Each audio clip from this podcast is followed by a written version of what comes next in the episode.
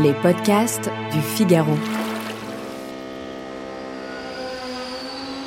Prêt pour le décollage. Ça y est, on peut enfin souffler. Les températures retombent, les jours raccourcissent. Les anglo-saxons ont un terme pour ça. C'est le sweater weather. Vous savez ce moment où vous pouvez remettre votre pull préféré, vous faire un café à la citrouille et regarder la pluie tomber à la fenêtre. Le tout sur une musique d'ambiance mélancolique. Mais que faire de ces longs week-ends d'automne, jour férié oblige, quand les températures sont encore douces et que les arbres se nimbent d'ocre, d'orange et d'or? Alors on a choisi trois destinations en France, idéales pour un week-end dépaysant en pleine nature.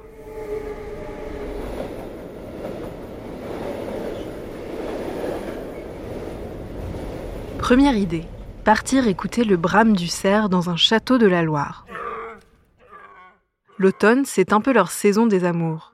Pour courtiser ces dames, le roi des forêts pousse des cris rauques. C'est assez impressionnant la première fois qu'on les entend. Aux premières lueurs du jour, toutes les forêts de France et de Navarre résonnent de ce drôle de vacarme. Mais attention, ce spectacle est de courte durée, et on ne peut le voir qu'entre mi-septembre et mi-octobre. Alors, où aller pour l'observer? Eh bien l'an dernier, j'ai eu la chance d'y assister dans le parc du plus beau des châteaux de la Loire, le château de Chambord.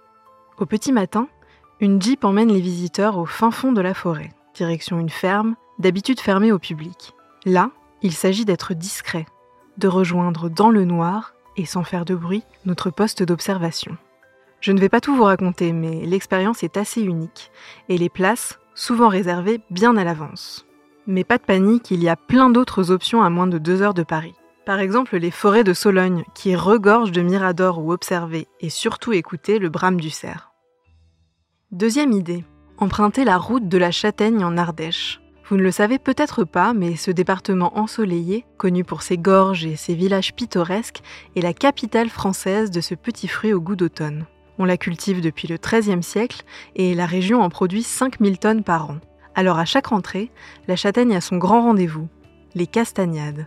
Cette année, elles se tiendront du 22 septembre au 11 novembre. Au programme, bien sûr, les grands classiques, les marchés de producteurs et les dégustations de 65 types de châtaignes, mais aussi des activités un peu plus originales, comme des randonnées guidées pour en savoir plus sur le châtaignier. Prenez aussi le temps de visiter une exploitation, comme la ferme du châtaignier à Lamastre. Après une visite guidée du domaine, de 25 hectares tout de même, Place aux réjouissances avec un goûter à base de crêpes. À la châtaigne, évidemment. Troisième et dernière idée, aller récolter le safran en Aveyron. On l'appelle l'or rouge de l'Aveyron et c'est l'une des épices les plus précieuses qui soit. Il est issu de la fleur de crocus. Ses filaments, une fois séchés, donnent cette épice envoûtante et, il faut le dire, très onéreuse. Alors pourquoi y aller en automne? Eh bien parce qu'à partir d'octobre, il fait ses fleurs, et cela donne des parterres violets spectaculaires qui recouvrent la campagne. Au XIXe siècle, on disait que chaque ferme avéronaise cachait une safranière, et c'est presque toujours le cas. De nombreuses exploitations proposent des visites guidées, des cours de cuisine, mais aussi des ateliers pour découvrir ses nombreuses vertus. Il serait apparemment aphrodisiaque.